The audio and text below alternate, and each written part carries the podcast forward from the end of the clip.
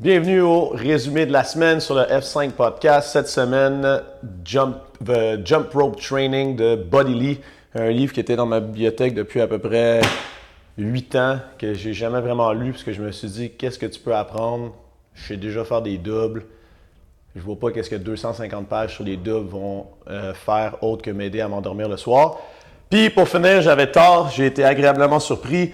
Euh, si vous écoutez Body Lee, c'est clair qu'il dit qu'on peut améliorer la vitesse, la puissance, l'agilité, l'explosion. C'est un outil très abordable d'utiliser la corde à sauter. Sauf que comme nous, on a tous accès à des gyms, je me disais ben, peut-être que le best, ça serait de juste continuer dans le gym puis utiliser juste les double unders euh, dans un workout ou dans un warm-up.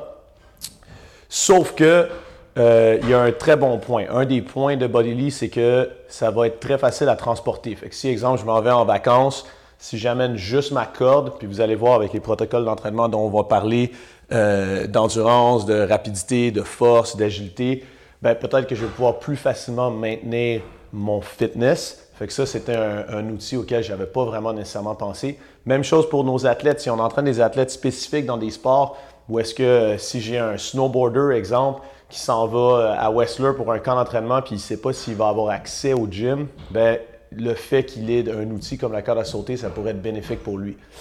Euh, ça prend en moyenne 5 à 10 minutes la plupart des entraînements dont, euh, il parle. Puis c'est 3 à 4 fois dans la semaine, ce qui fait que ça s'inclut assez facilement dans euh, de l'entraînement. Puis si vous n'avez pas envie de faire un entraînement nécessairement spécifique à la corde, ce que le livre peut vous apporter, c'est qu'il y a quand même 25 techniques de saut à la corde. En fait, 26 si on prend les triples, mais il dit que ce n'est pas nécessairement nécessaire d'aller jusqu'au triple mais fait qu'on peut vraiment varier nos warm-up, nos cool-down. On peut avoir beaucoup plus d'idées, comme on va parler à la fin, de rehab pour nos athlètes qui seraient peut-être blessés, qui ne peuvent pas courir. Ben, une des premières étapes d'après Bodily pour réapprendre à utiliser euh, correctement son pied, puis avec un, effort qui a besoin d'un impact, comme dans, dans, la course, il y a un impact. On peut minimiser l'impact en apprenant à faire des sauts simples correctement ou en alternant les pieds. Fait qu'il y a beaucoup plus de choses intéressantes qu'on peut faire avec la corde à sauter que, dont je vais vous parler maintenant. Fait une des affaires euh, qu'il faut, euh, qu'il faut savoir, c'est que l'objectif de Bodily, lui, c'était un, athlète en wrestling, fait qu'en lutte. Euh, il a été dix fois champion du monde. Lui, il utilisait la corde à sauter vraiment pour pogner un avantage comparatif, un avantage compétitif, pardon.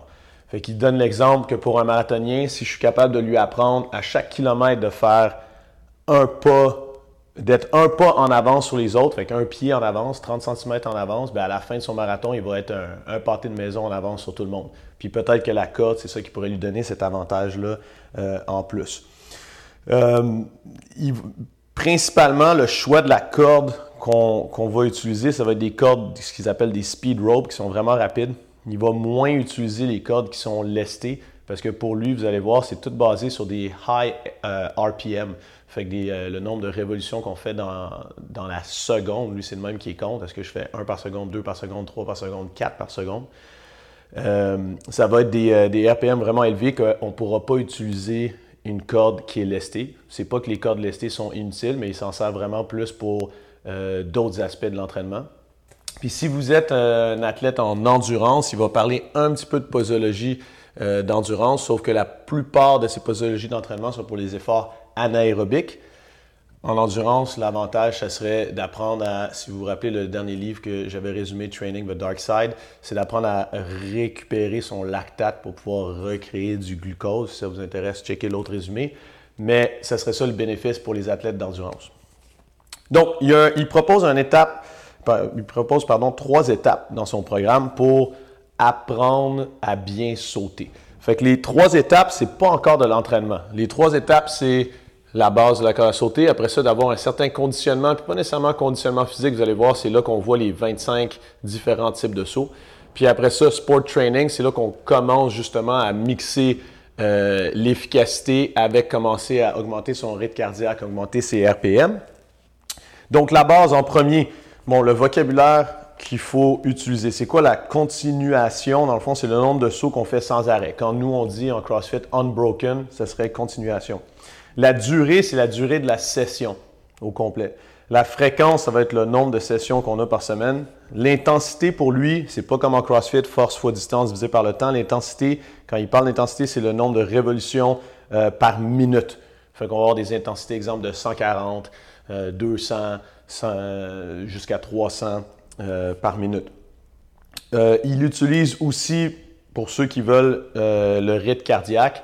Bon, nous, on sait, les CrossFitters, qu'on n'aime pas trop nécessairement juste utiliser le rythme cardiaque pour mesurer l'intensité. Fait que j'aimais mieux cette définition avec les RPM. C'est ça que je vais utiliser.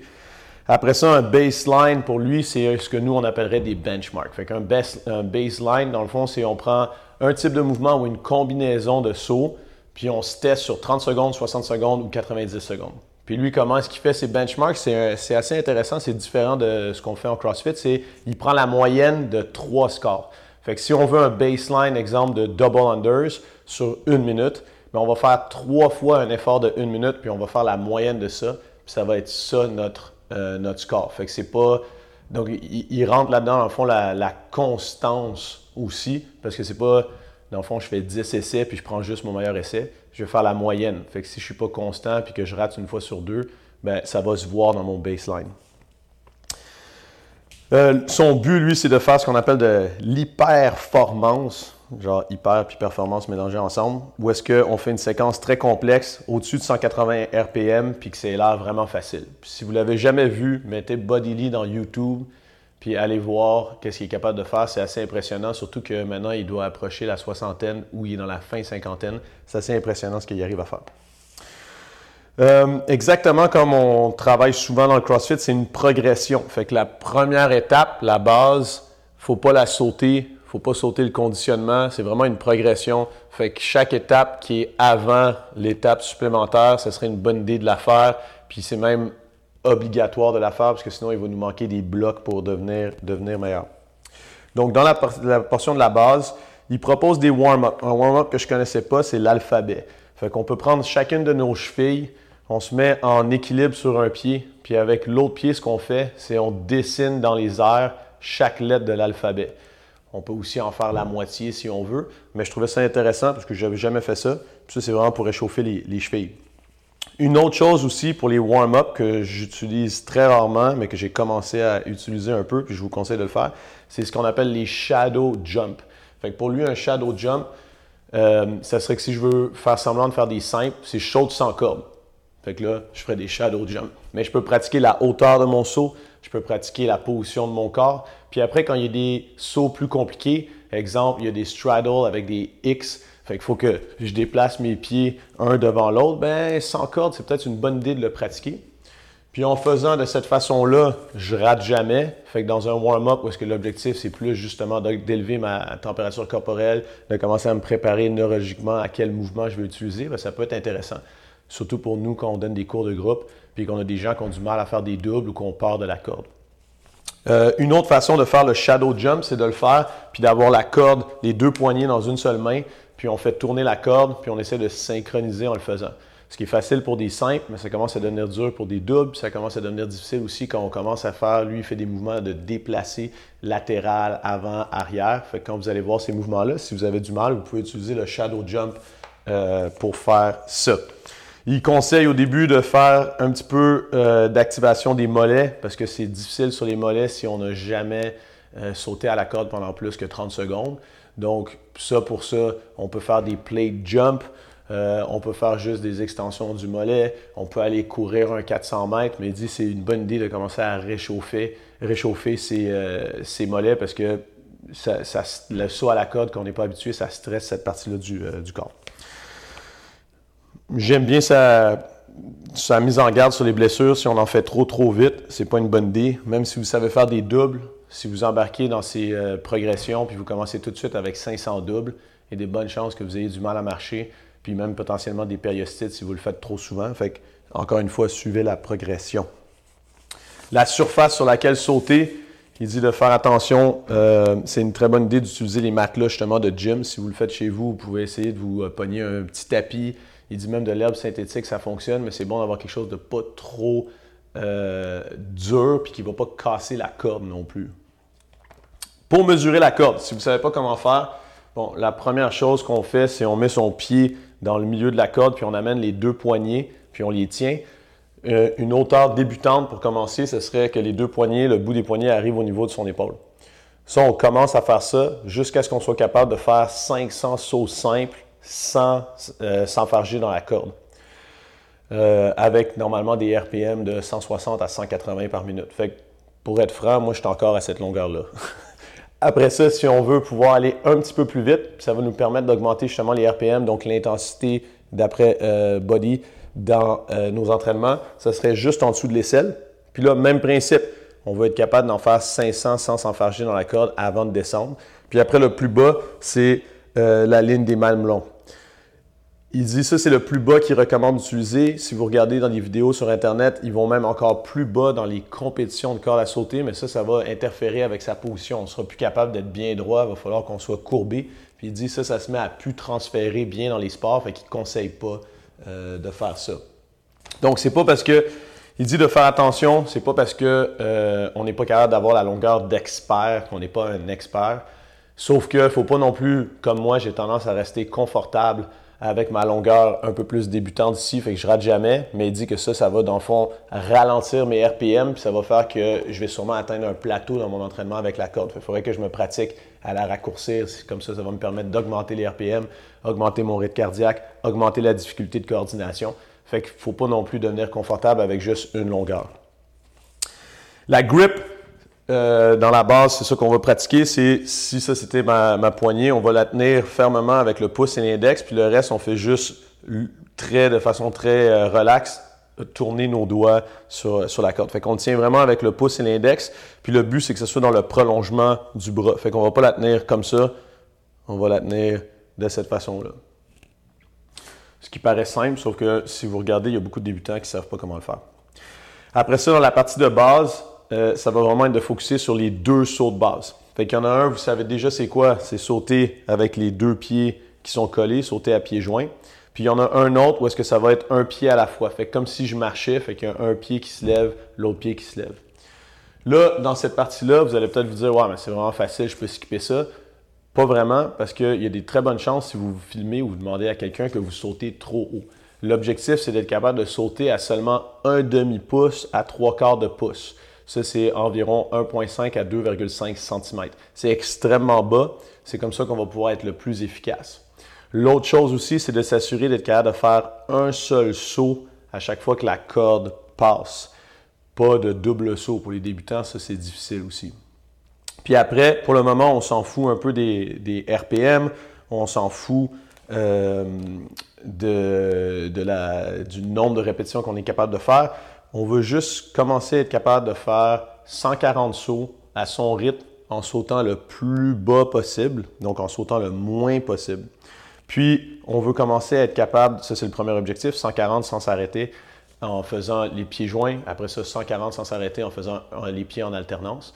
Puis on veut tranquillement bâtir la capacité d'être capable de, en tout, faire 500 sauts dans chaque pratique 4 à 5 fois par semaine. Fait que ça, ça va préparer nos mollets aussi, puis nos articulations des chevilles, des genoux et des hanches, d'avoir la capacité d'en faire plus.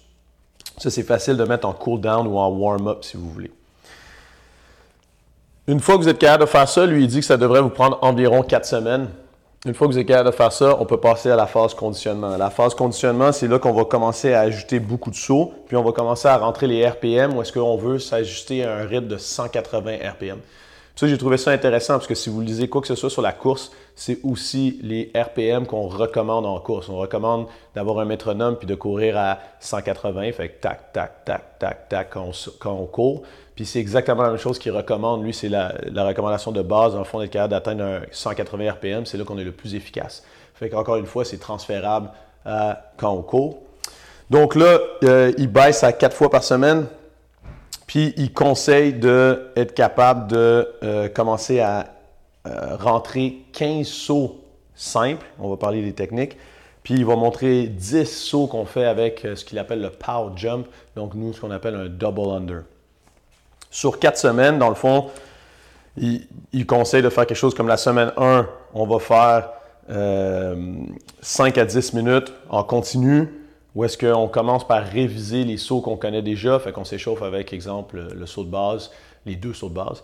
Puis après ça, notre objectif, c'est d'être capable de rentrer euh, deux nouveaux sauts, puis d'être capable de faire 500 répétitions dans notre, euh, dans notre session de pratique. Après ça, au fur et à mesure que la semaine avance, on sait qu'on a euh, intégré les nouveaux sauts, qu'on est capable d'en faire 500 de suite sans prendre, sans prendre de pause. Fait que là, on commence à en impliquer d'autres. On en rajoute, on en rajoute.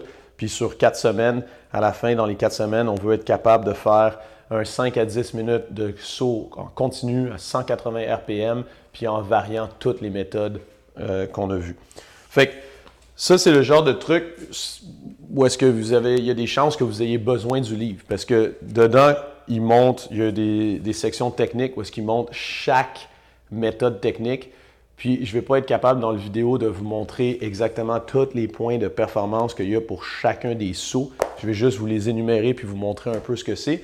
Mais ça, c'est le genre de truc qu'il faut aller chercher dans le livre. Fait que le, premier euh, qui montre après les deux sauts de base, c'est le high step. Fait que c'est la même chose que les pieds alternés, sauf qu'on monte les genoux. C'est comme un high knee. On essaie de monter les genoux au niveau des, euh, des, hanches en même temps de faire des simples. Le side straddle, c'est qu'on saute puis on écarte les pieds sur un saut, puis après ça, on les ramène. Ce qu'on pourrait commencer aussi à, jumeler avec nous, position de saut, position d'atterrissage en haltérophilie. Ce qui serait pas pire, genre dans un warm-up d'haltérophilie, par exemple. Le forward straddle, c'est exactement la même chose, sauf que on saute, puis on atterrit un pied en avant, un pied en arrière, on saute, on atterrit, on alterne. Ou est-ce que ça, même principe, ça peut commencer à être une introduction pour le split jerk ou le split snatch, split, euh, split clean. Le skier's jump, ou est-ce que là, ça c'est intéressant parce que j'avais jamais joué avec ça. Lui, il parle que c'est très important aussi d'apprendre à pas juste être unilatéral, fait commencer à se déplacer. Puis c'est des choses qu'on fait pas souvent dans le CrossFit. Assez souvent, comment est-ce qu'on fait pour renforcer un changement de direction en CrossFit? On va dire de faire un sumo deadlift parce que ça positionne nos jambes dans la même position que s'il fallait qu'on change de, direction rapidement, mais on ne change pas nécessairement de, de, direction. Tandis que là, il fait. Le skier jump, dans le fond, c'est que notre centre de masse reste en ligne au-dessus d'un point, mais nos pieds vont d'un côté à l'autre, en même temps d'être capable de sauter. Après ça, le bell jump, c'est la même, même chose, sauf qu'on le fait avant-arrière. Fait que je saute, j'atterris en avant, j'atterris en arrière. Vous avez vu que je penche comme ça, parce qu'il faudrait que je le fasse en dynamique pour être capable de le faire. Nos hanches changent presque pas de direction, euh, de position, pardon. C'est vraiment juste nos pieds. Puis c'est comme justement le bell, c'est une cloche. Fait qu'on fait comme un pendule. Après ça, il y a le half twist. Half twist, ça veut dire que je saute, j'atterris à 90 degrés. Après ça, je saute, je reviens. Puis après, je m'en vais de l'autre bord. Après ça, il y a le full twist, ça veut dire que je vais d'un à l'autre sans pause. Fait que, c'est des 180 degrés à chaque fois. Encore une fois, je trouvais ça intéressant parce que c'est des mouvements qu'on ne fait pas souvent euh, en CrossFit. Le X-foot cross, ça va être de croiser les pieds, fait que le pied droit en avant du pied gauche, décroiser puis recroiser de l'autre côté. Le forward euh, shuffle, c'est quand on saute puis on fait juste lever les pieds vers l'avant sans plier les genoux. Le backward shuffle, ben, ça va être la même chose, sauf qu'on les fait aller vers l'arrière. Euh, le backward jump, c'est quelque chose que j'avais déjà fait il y a 10 ans, puis j'ai complètement oublié. C'est de sauter à la corde, mais de reculons. Fait la corde s'en va par en arrière. Le heel to toe, c'est on a un seul pied avec lequel on le fait au début. C'est saute, puis j'atterris avec mon pied droit sur le talon. Après ça, je saute, puis j'atterris avec mon pied droit sur les orteils. Mon pied gauche, lui, a pas bougé. Puis après ça, j'alterne. Je le fais avec l'autre pied. Euh, le cross arm, où est-ce que je saute, vous l'avez tous déjà vu, ça, le bon vieux truc des boxeurs. Puis je croise, puis je continue à sauter. Fait que je croise, décroise, décroise. Euh, arm side swing, ça, c'est juste d'apprendre à faire tourner la corde d'un côté, puis de l'autre côté, sans sauter. Puis après, il y a le euh, side euh, plus le saut. Fait que je fais d'un côté, je fais un saut, d'un côté, je fais un saut. Après ça, on embarque dans les power jump. Fait que les power jump, lui il dit, euh, pour ceux qui n'appellent pas ça le double under, parce que le power jump, c'est la base d'être capable de faire un double, un triple, un quadruple, un quintuple. Apparemment, il y a des gens qui arrivent à faire des six. Mais il dit, c'est pas nécessairement utile euh, pour nous en sport spécifique. Fait recommande juste le double. On peut faire le power jump juste en saut double avec les pieds joints, c'est le base. Après ça, on peut le faire en alternant les jambes. Fait qu'en relevant les jambes, on peut le faire avec des high steps, On peut le faire avec le side straddle aussi, où est-ce qu'on écarte puis on rentre. On peut le faire avec le forward straddle, avec le skier, avec le belt jump, avec le X-foot. Euh, pareil aussi avec sur les côtés, donc avec les side arms. Ça, on peut le mixer avec à peu près tout. Euh, mais lui, il focus sur ces 10-là. Après ça, je vous l'ai dit, il parle du triple under, ce serait ça le prochain step, mais il dit que c'est pas nécessairement ça qui est euh, la priorité. Ce serait mieux de passer à travers les, programmes. Donc, une fois que vous avez commencé à vous conditionner à de faire les 25 sauts, on rentre dans le sport euh, specific training. Où est-ce que là, on descend le volume, on augmente l'intensité, fait qu'on est à trois fois par semaine. La plupart des sessions sont 5 à 10 minutes aussi. Euh, l'idée, c'est d'avoir des sessions ultra courtes et intenses, comme le CrossFit. Puis, au lieu de rajouter du volume, on essaie de diminuer euh, les pauses. Donc, comme il dit au début, on va avoir un one-to-one ratio pour euh, le travail avec repos. Exemple, on va faire des 1 minute sprint double unders, 1 minute de repos. 1 minute sprint double unders, 1 minute de repos. Fait que sur 5 minutes, je travaille 2,5 minutes. C'est un pour un. Puis après, il dit l'idée, ce serait de faire la même chose, mais de faire un euh, deux de travail pour un de repos. Fait que je ferais un sprint de une minute, mais j'ai juste 30 secondes de repos. Fait qu'il dit c'est une meilleure idée de condenser plus dans le même temps plutôt que de juste augmenter le volume. Euh, après aussi, quand on est capable de tout faire, au lieu de se dire, ben là, je suis capable de faire les 25 euh, différents sauts, j'ai fini, j'ai plus rien à faire, c'est là justement qu'on raccourcit la corde, puis on commence à augmenter les RPM. Pour augmenter les RPM, vous allez voir, c'est pas si facile. La plupart d'entre nous, on a un RPM dans lequel on est vraiment confortable. Notre go-to pour les doubles, exemple, notre go-to pour les simples. Puis là, quand on commence à aller un peu plus vite, on s'essouffle vraiment vite, on ne devient pas efficace, on perd notre position. Fait puis même principe, il y en a qui sont pas capables de ralentir non plus. La capacité de ralentir est importante aussi parce que ça, joue sur le timing. Euh, tant que vous n'arrivez pas, pour lui, tant que vous n'arrivez pas à faire un 60 secondes à 180 RPM sans pause, vous ne pouvez pas augmenter vos sessions d'entraînement à plus que 5 minutes. Vous n'êtes pas encore prêt, ça ne sert à rien, vous allez juste vous fouetter puis vous vous frustrer pour rien. Donc, euh, pour être capable de commencer cette section-là, il dit que le pré-test au niveau. Euh, là, il parle de gens qui ne sont pas conditionnés nécessairement. Fait il y a en, prendre puis en laisser. Je pense que si vous vous entraînez déjà régulièrement, vous avez peut-être déjà la capacité. Mais si vous voulez être sûr d'avoir la capacité, son pré-test est quand même assez difficile je pense pas que je suis capable de le passer tout de suite. 10 euh, minutes de saut en continu en alternant toutes les techniques qu'on veut à 160 RPM ou plus. Je ne sais pas si vous avez déjà essayé de sauter pour 5 minutes straight, mais sauter 10 minutes straight, pour le moment, je ne suis pas capable. Fait que je vais me pratiquer pour être capable de le faire. Fait que techniquement, il faudrait être capable de faire ça avant d'embarquer dans euh, le sport spécifique. Le sport spécifique, pour vous donner une idée à quoi ça ressemble, mais il y a énormément de protocoles d'entraînement là-dedans. Fait que si vous voulez pogner le livre, parce qu'il y a des protocoles spécifiques à plein de sports, genre au bobsleigh, au tennis, à la lutte, euh, au MMA. Fait que je ne vais pas toutes les dire parce que ça prendrait beaucoup trop de temps, mais c'est un très bon ouvrage de référence pour ça. Mais pour vous donner une idée d'un entraînement en corde à sauter, sport spécifique, à quoi ça ressemble. La semaine 1, première session d'entraînement, ce serait 3 minutes d'échauffement entre 160 et 240 RPM, dépendamment de votre niveau, en, saut, euh, pieds joints et alternés. Après ça, on aurait deux minutes à 180 RPM et plus, où est-ce qu'on mixerait le skier jump et le forward straddle. Puis après, on aurait cinq minutes où est-ce qu'on mixe 10 techniques différentes. Et pendant ces 5 minutes-là, il y a 3 à 5 fois où est-ce qu'on fait un sprint de 15 à 30 secondes à 240 RPM. Après ça, la deuxième journée, on aurait le même warm-up, sauf que là, dans le 2 minutes, au lieu de faire le skier jump plus le forward straddle, on prendrait le side straddle plus le X-foot. Fait que dans le fond, on varie le type de mouvement. Puis après ça, on aurait cinq techniques encore euh, pendant le 5 minutes avec 3 à 5 sprints. Puis cette fois-ci, ce serait 30 secondes à 45 secondes. Toujours le minimum de 180 RPM. Puis la dernière journée d'entraînement, ce serait le même warm-up.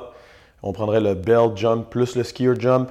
Puis là, on mixerait, exemple, les 25 techniques. Puis on aurait 3 à 5 sprints de 45 à 60 secondes. Donc, vous voyez un peu le, le principe. Puis après ça, il met une autre semaine euh, où est-ce que, bon là, euh, ça serait des différences où est-ce qu'on aurait deux blasts, deux sprints au lieu d'en avoir trois à cinq, mais ils seraient de 60 à 90 secondes. Euh, il y en aurait où est-ce qu'on augmenterait, on diminue le warm-up à deux minutes, on augmente la continuation genre à 7 minutes, ou est-ce qu'il ne faut pas qu'on rate pendant 7 minutes avec deux blasts, ou est-ce qu'ils sont encore plus longs, 120 secondes? Vous pouvez jouer en variant, euh, en variant ça. Vos tests, comme je l'ai dit, fait que lui, ce qu'il appelle les benchmarks, c'est des baselines. Encore une fois, je l'ai déjà dit, je sais, mais c'est la moyenne de trois essais. Fait que si vous voulez vous tester sur 30, 60 ou 90 secondes en double unders, il faut que vous le fassiez trois fois. Après ça, vous le multipliez, vous le divisez, pardon, euh, vous additionnez tous les scores, excusez. Fait que j'ai mes trois scores, que, exemple, en 30 secondes, je fais 40, 41 puis 45. Je les additionne ensemble, fait que j'ai 126. Puis là, je le divise par 3, puis ça va me faire quelque chose comme 43 ou 42,5. Fait que ce serait ça mon score de, de baseline. Après ça, une fois qu'on a passé ces trois étapes-là, on est vraiment prêt, dans le fond, à utiliser la corde à sauter comme type d'entraînement ou le rentrer fortement dans un entraînement style le CrossFit avec plus de variété que juste le double ou le simple. Là, il donne quelques idées de protocoles qu'on peut utiliser si notre objectif, c'est d'augmenter l'endurance. Donc, l'idée pour augmenter l'endurance, ça va être de euh, capable de bâtir, de pouvoir faire une session de 60 minutes. Puis là, il parle de 60 minutes est-ce qu'on ne s'arrête pas, puis on est à 180 RPM au minimum. Méchant challenge. Fait comment est-ce qu'il fait ça? C'est qu'il va dire au début, on pourrait commencer par trois fois dans la même journée, trois fois 10 minutes. Ou est-ce qu'on y va en continu? Ou est-ce qu'on varie les, euh, les méthodes, puis on essaie de rester encore une fois à 180 euh, RPM. Une fois qu'on est capable de faire ça, on pourrait faire deux fois 15 minutes. Après ça, on pourrait faire une seule fois 30 minutes. Une fois qu'on est capable de faire une seule fois 30 minutes, on pourrait faire une fois 30 minutes plus trois fois 10 minutes. Fait que vous voyez que tranquillement, on le bâtit, mais son idée, c'est de, au lieu de le faire tout le temps au même rythme, c'est dans toutes ces sessions-là, on va vouloir être capable de euh, faire des petits sprints. Fait qu'exemple, dans mon 10 minutes, je peux faire une minute où est-ce que j'augmente mes RPM à 200, une minute où est-ce que j'augmente mes, je redescends mes RPM euh, à 180, puis j'habitue mon corps un peu comme on disait euh, au début à gérer mon lactate, mon acide lactique. Fait qu'à réutiliser quand je descends à, 180 euh, RPM, peut-être qu'au début il y a besoin de descendre à 160, mais j'apprends à le réutiliser. Fait comme ça, je suis capable de donner un power output en endurance au-dessus de mon aerobic threshold fait que j'embarque un peu en anaérobique, mais je suis capable de processer mon lactate. Fait que ce serait ça l'avantage euh, qu'on pourrait aller chercher avec euh, ce type d'entraînement-là. Après ça, quand on parle de vitesse, rapidité, sprint, ben, l'idée ici, ça va être de faire très court. Euh, ça peut être des sprints de 30 secondes, ça peut être des sprints de 45 ou de, de 60 secondes, mais on veut trouver des combinaisons qui mettent notre rythme cardiaque, comme il dit, à 95% et plus. Fait que on est dans le VO2 max. Donc, nos RPM, ça se peut que ce soit là qu'on arrive à 200, 240, 300 RPM. Puis, l'idée, c'est de constamment, à chaque semaine, il dit on peut se tester notre baseline avec un type de saut ou une combinaison spécifique. Puis, on essaye de se battre à chaque fois. Fait qu'on essaye d'apprendre justement à sprinter, c'est quoi? En faire plus dans moins de temps. Force et puissance. Ça, c'était peut-être celui que j'ai le plus aimé. Euh, bon, sa définition de la force est très similaire à CrossFit. Il ne le dit pas dans ces mots-là, mais ça revient à dire que c'est l'application productive de la force parce qu'il dit euh, c'est vraiment facile de voir quelqu'un qui a un potentiel de force énorme, pas être capable de faire une tâche particulière. Surtout dans les sports, exemple de combat, c'est pas toujours le plus gros qui gagne. Euh, dans les sports d'haltérophilie, dans les sports, c'est sûr que ça a un impact, mais le, software, le programme qu'on utilise est tout aussi important que la taille de nos muscles et le potentiel de nos muscles.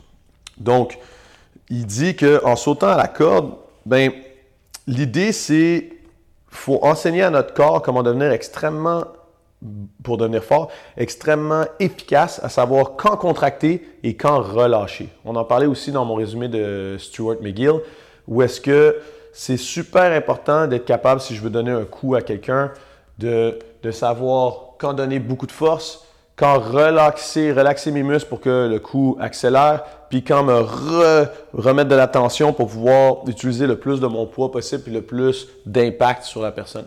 C'est la même chose en haltérophilie. Il faut que je sois capable de contracter tous mes muscles. Boum, quand j'ai fini ma euh, triple extension, il faut que je sois capable de relaxer extrêmement vite pour pouvoir gagner de la rapidité pour aller en dessous de la, barre. Puis il dit, ben écoutez, en faisant des double unders ou en faisant des sauts à la corde, c'est ce qu'on apprend à notre corps à faire plusieurs fois par seconde.